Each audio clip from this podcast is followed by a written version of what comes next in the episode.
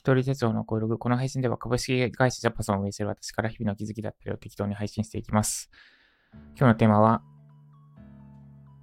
トライアスロンで浮き足立ってトランスして撃沈した私の反省談、反省話というか、です。で、えーずっと、10月からずっと体調崩してて、で、なんでこんな体調崩したんだろうってずっと考えて、この、この考えること自体も良くないんですけど。で、ほんと今月入ってから、さらに体調悪くなっちゃって、なんか、これ、休んだ方がいいやつだって本能が訴えてるというか、です。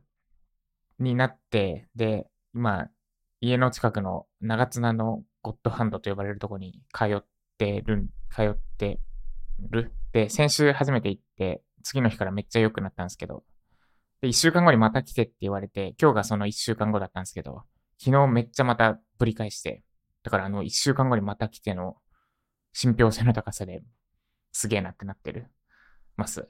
で、多分また明日ちょっと調子良くなって、で、来週の今頃、1月の何日 ?3 日か。3日に多分また体調悪くなるのかなって感じですね。です。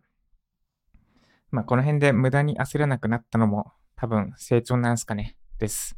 で、冷静めっちゃ冷静に、これは今後のために絶対にしようと思うんで、もう凄まじく冷静になんで体調崩したのかをいろいろ考え、いろいろ考えるというか、まあ多分原因一つで、ちょっとトライアスロンと仕事両方フルコミットしすぎたです。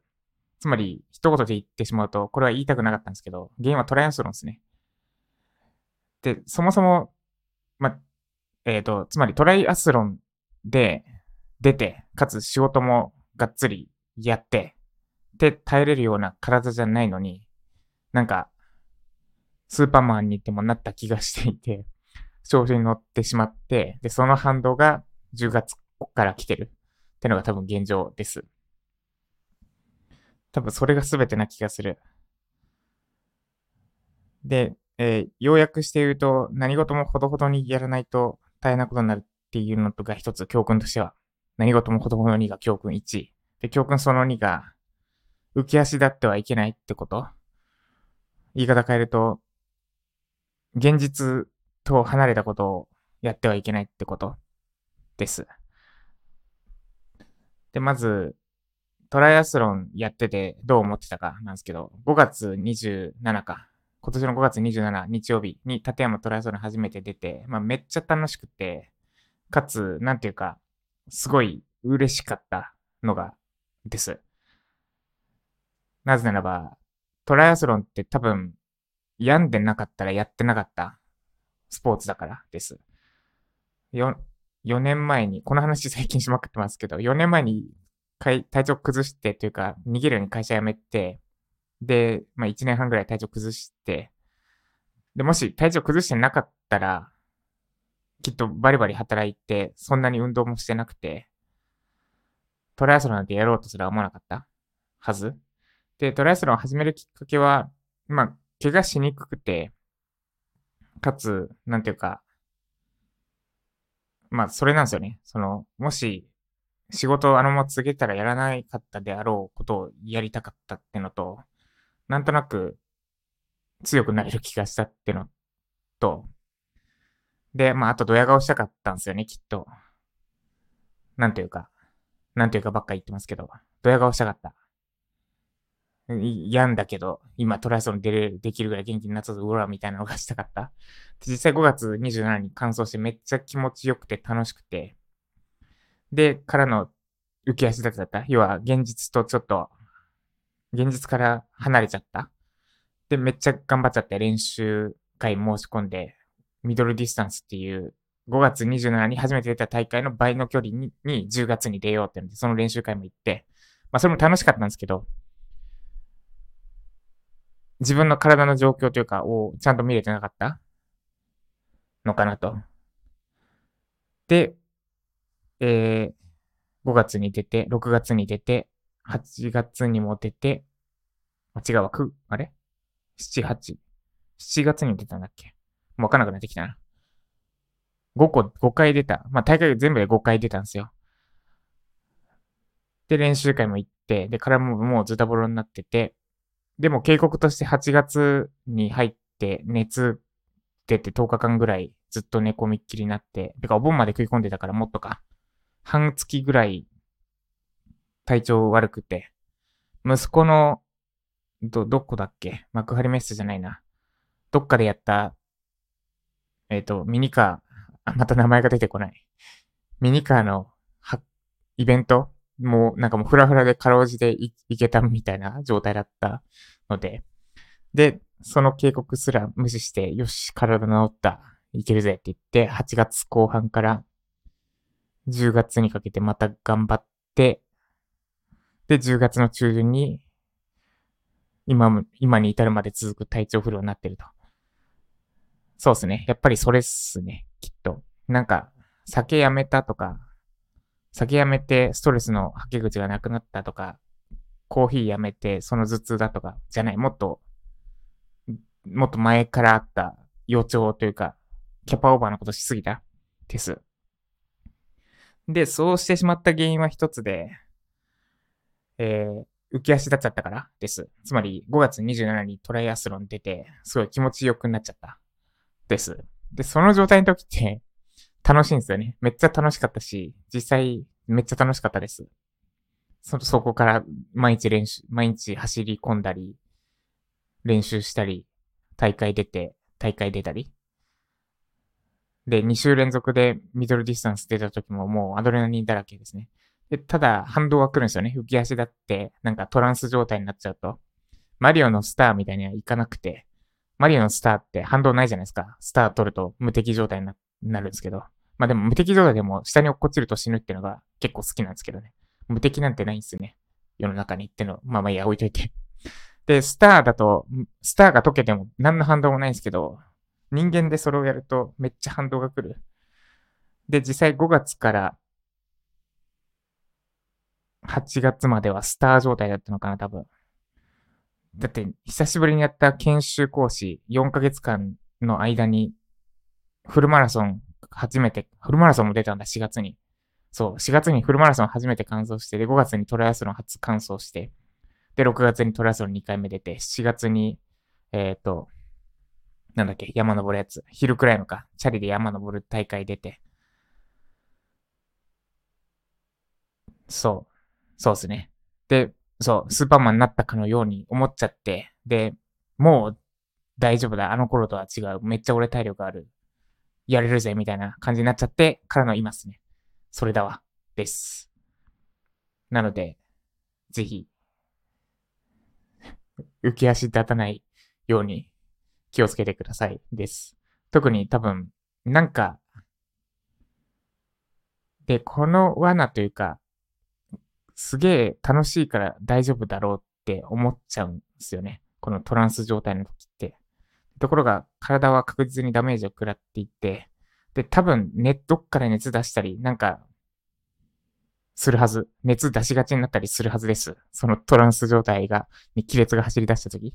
で、ただ、もうその時は、あ、ちょっと熱だったけど、もう治ったから大丈夫だ。二日で治ったウェイってなっちゃうってたのが私です。なんでちょっと、あれですね。これが浮き足立浮き足立つってこういうことかっていうのが、です。でもこれ多分、絶対もう適応障害的なやつになっちゃってて、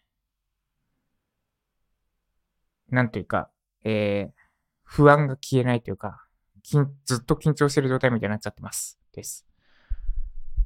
で、今日昼にまた例のゴッドハンドのとこ行ってきたんで、多分ちょっと良くなりつつあ、あんのかなって感じなんですけど、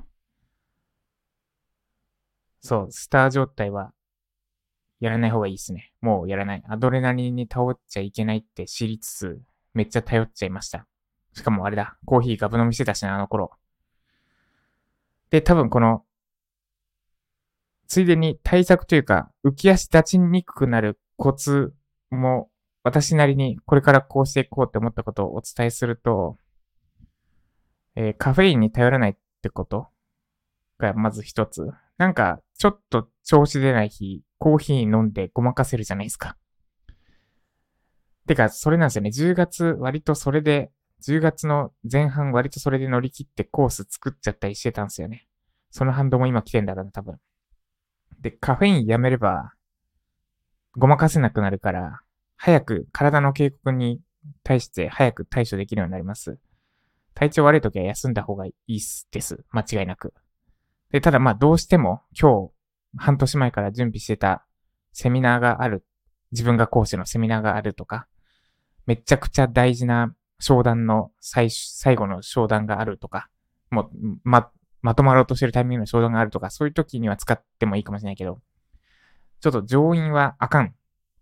あかんし、なんだろう、本当に飲まない方がいいかも。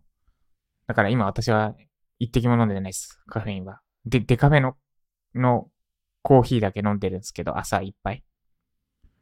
まあ、それも言わ、それも最終的にはなくしたいですけど、そう、カフェインやめました。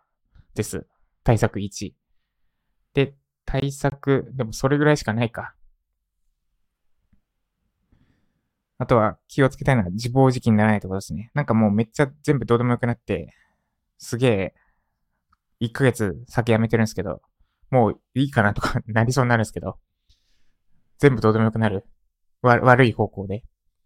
もう酒飲んでカップ麺とか食おうかなってなり、なりかけるんですけど、そこは、自制心というか、最後の一絞りを絞って自自制するしかないです。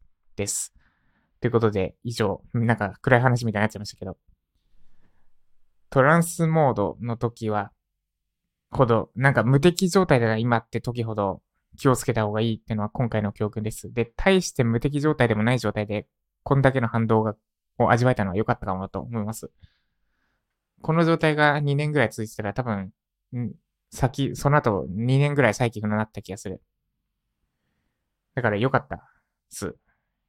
ライゼパの集客が今落ち着いてるというか、のとかも、ユーデミーもそんなにあんまりいい状態じゃないのとかも全部良かったかも。いい方向に動いてるかも。おかげで気にせず休めるから。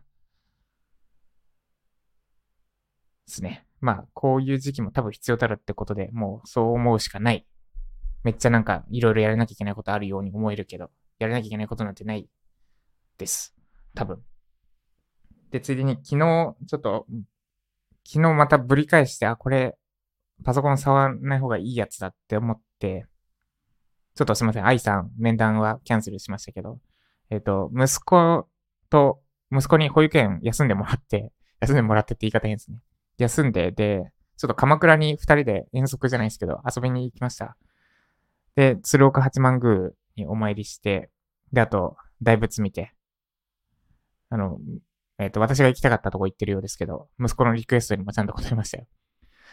た、例えば、お昼何食べたいかでハンバーガーって言ったから、美味しそうなハンバーガー屋み、かつ2歳児も連れて行けるようなハンバーガー見つけ、や、を探して、で、かつ、あれっす、昼時の混んでる時に、ちっちゃい子連れてくと、気を使わせるというか、なんか、なんか粗相した時に迷惑かけちゃうかもしれないから、空いてるであろう11時の時間帯に、かつ店の写真とか Google マップで調べて、あ、ここならまあ大丈夫そうだなって感じのところに行って、行ったりとか、あと、だ、まあ二択なんですけどね、大仏か竹林どっちがいいって聞いて、大仏って言ったから大仏のとこ行ったりとか。で、あと、えっ、ー、と、由比ヶ浜。多分、なんか割と近場で行けるところでは、なんだ、落ち着いているというか、そんなに綺麗じゃない。もちろん、沖縄とかと比べたら全、そんなにじゃなくて全然綺麗じゃないんだけど、まあ、めっちゃ人気って場所でもないけど、結構ちゃんとした海って言ってるんですかね言い方変ですけど、湯気浜っていうおすすめの海があるんですけど、そこに行って、あの、波との追っかけっこを息子と二人一緒にやってました。やったりとかして、過ごしました、昨日は。です。で、で、海見てて思ったのが、なんか、こ、こっちはさっきもどうでもいいって言ったんですけど、こっちはどうでもいい、いい意味でのどうでもいいですね。さっきのもう酒飲んじゃおうかなっていうのは悪い意味でのどうでもいいで、昨日海見て息子と海で遊びながら思思ったのは、人なんて生きて死ぬだけだなってことです。なんかもう、すごい地球レベルで考えたら、どうでもよくないっすか？って昨日思ったんですよ。な、だから、あんまりごちゃごちゃ考えないで、もっと適当でいい、いいのかなって思いました。で、ただ、し、なんだ、えー、言い方むずいんですけど、結局生きて死ぬだけだから、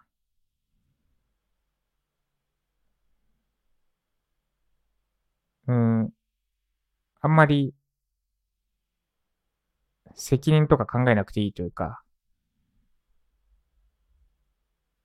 やりたいようにやっていいんじゃないかってことです。やらなきゃいけないこととか、まあ、やらなきゃいけないように見えることって結構あるけど、宇宙レベルで考えたらどうでもいい。じゃあ何をすべきなのかというと、自分がやりたいことで、ただ、自分だけがやりたいことってのは、それだけやっても生きていけないし、多分生きてて楽しくないから、自分がやりたいこと、かつ、周りにできることをやる。そして自分がやりたいことをやるために、やりたくないこともやる。まあちょっとよくわからなくなりましたね。まあ海行っていろいろ、なんかちょっと肩の荷が下りたような気がしましたです。ぜひ、なんか行き詰まった時は、もうパソコンとか、なんならスマホとかも置いて、どっか海とか山とか、あとはパワースポットとか行くといいかもしれません。ということで以上、トランスモードに要注意ですかね。まとめるとでした。では、昨日じゃない、おとといあれ？のコメント返しです。ハムカツさんから、ハムカツさんとアイさんから、ハムカツさん、体調が上向きになってよかったです。そうなんですよ。その翌日にまた体調崩すっていうのがありました。まあでも通っていけば治るのかなと思います。思いたいです。実際、これ治んのかって、1年ぐらい戦って治りましたからね。だから多分大丈夫だろう。です。で、ジャパさんの料理に対する愛情がとても伝えられないようでした。料理人としてすごく嬉しかったです。あありがとうございます。そしてあれですね、ちょっと一個訂正というか、があって、換金しづらいと言ったんですけど、ハムカツさんの料理スキルは別ですね。多分2種類ありますよね。その家で自分で食うというか、家庭料理としての料理スキルと、その提供する料理スキルであって、で、提供する方の料理スキルっていうのは、換金性は高いスキルですね。まあ多分、浜勝さんにこの言い訳じめたこと言わなくても伝わってると思うんですけど。です。なんで、ハムカツさんの料理スキルは、換金性は高いスキルだと思います。で、料理を誰かに食べさせるとき、相手の思考、状況、予算を考慮しなければ期待する判断をもらえません。だから、料理はウェブライターの仕事に似てると思います。ああ、深いっすね。なるほど。で、そう、料理、面白いっすよね、めちゃくちゃ。なんか、最近料理本とか見て、料理本じゃないな。な、なんだろう。料理についてのエッセイでもないな。みたいなやつ読んでて、で、レシピって、なんていうか、微妙なんだなってのが分かってきました。そう、この、だから、誰が食べるのかとか、相手の体調とか、あと、集まってる材料の状態とかも踏まえて、微調整すべきで、それに対してレシピってもう決まったものじゃないですか。人参2分の1本とか、あと塩2小さじ1杯とか。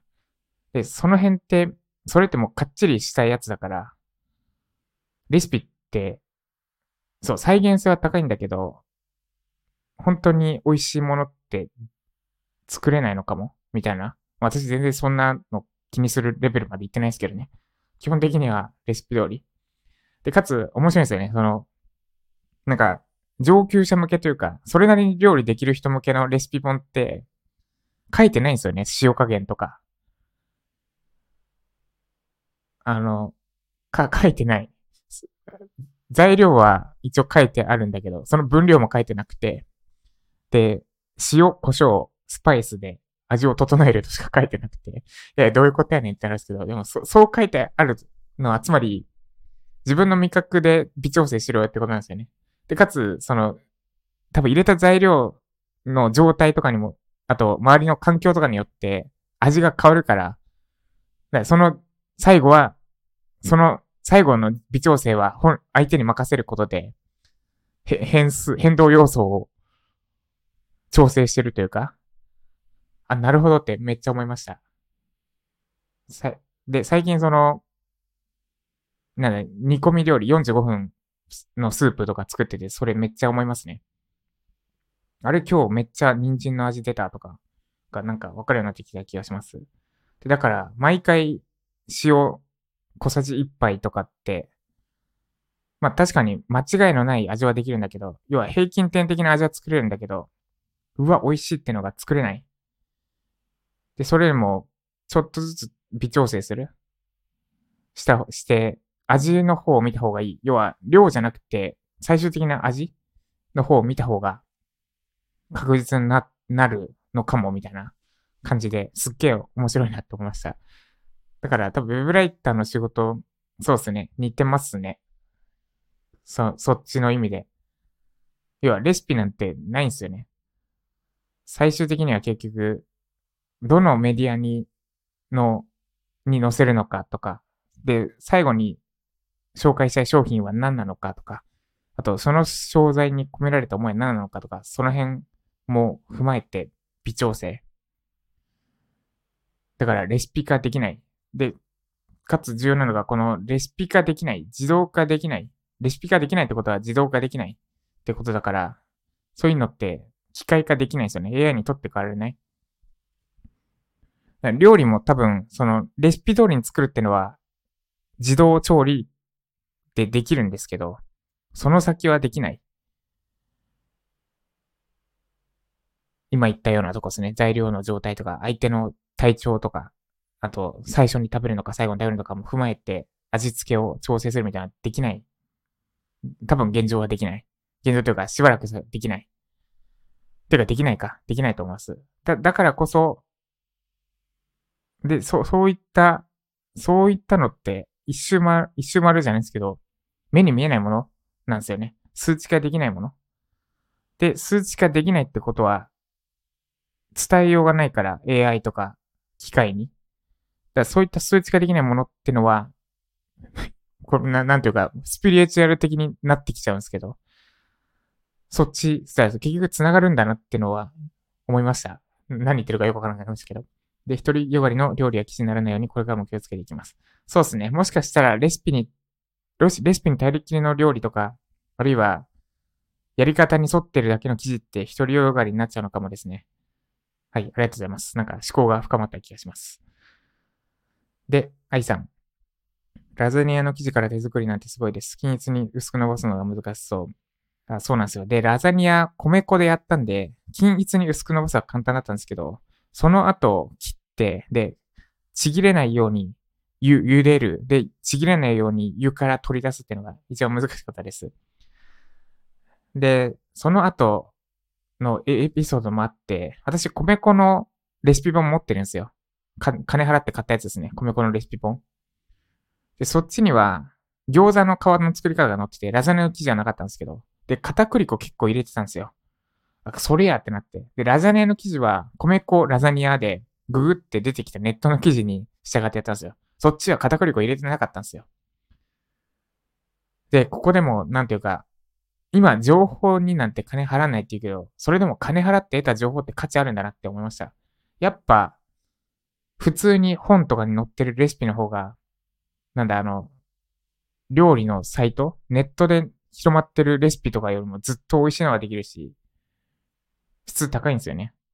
結局情報格差ってある。ど、どこまで行っても金を払って得た情報の方が、やっぱり質が高いんじゃないか。それはなくならないんじゃないかっていうのは、ちょっとこの料理経験から思いました。で、手作りのクリスマスディナーいいですね。いや、楽しかったっす。ちなみに、一生懸命作ってる間、妻が、妻の実家に行って、なんか2時間ぐらいで帰ってくる予定だったんですけど、4時間ぐらい帰ってこなくて、で、連絡取ったら、酒飲んでるって帰ってきましたね。え、なんでや、つく、つ一緒に作るまではいかなくても、まあまあいいや、それはいいっすね。です。で、外食も好きですが、やっぱりお家で作った料理をゆっくり食べるのが一番好きです。そうっすね。で、かつ家で作った料理ってヘルシーだし、自分好みの味にできるんですよね。米粉のパンとかって結構大変ですよ。家で作るならもう、な私もう20分くらいで作れますけど。あ正確には、トータルでかかるのは 1, 1時間半くらいなんですけど、20、仕込みは20分ですね。あとはピッてやって待つだけ。なんですけど、外で買うってなると大変です。特に美味しく、美味しく作るために小麦粉混ぜなきゃいけない。出来たては、米粉の出来たては美味しいんですけど、時間経っちゃうとやっぱりちょっと下手るのかな。わからん。わからないっす。やっぱ家で作った方がいいっすよね。で、かつ、それなりに料理作れるようになってくると、自分が作った方がうめえやってなってくる。そうなったらもう、無敵ですね、多分。自炊、自炊が続かない理由がなくなる気がします。で、流行に乗らずに本質に迫るというのは、普段の生き方にも通じますね。そうですね。なんか、もう最近もう流行だらけっすよね。流行り廃りだらけ。流行りに乗っても廃れるんすよね。なんていうか、波に乗るのか、波に抗わずただ、逆らわずにただただ傍観するのかの違いって言ったんですかね。で、SNS に時間を奪われないこと、流行や見た目の華やかさだけにとらわずに自分を持つことなんかと同じだなと思いました。そうですね。特に今はそうだと思います。で、SNS って人のいい部分ばっかり聞いてるから見ると辛いですよね。いやいや、ちょっと一部分だけ言っちゃいましたけど。だ私は見見ないようにしてるし、やってないです。で、ロジカルシンキングやスキルを身につけて本質に迫った記事を書けるウェブライターを目指すと、そうと思います。そうですね。頑張りましょう。やっぱ、さっき言った料理ともつながるけど、レシピ化できないものを作れるようになるのが一番ですね。で、ライジャパンの作り方は、レシピには、レシピ通りには作れない。チャット GPT には絶対作れないやり方ななので、当時チャット GPT にはやってなかったけど、そこは信頼していただいて大丈夫だと思います。ということで、今日は私はミーティング1件ラジオ配信1件やったんで、もう今日は上出来だと思います。よくやった。体調不良の中ってことで今日はもう休みます。今日も地に足つけて無理せず頑張っていきましょう。以上ジャパソンでした。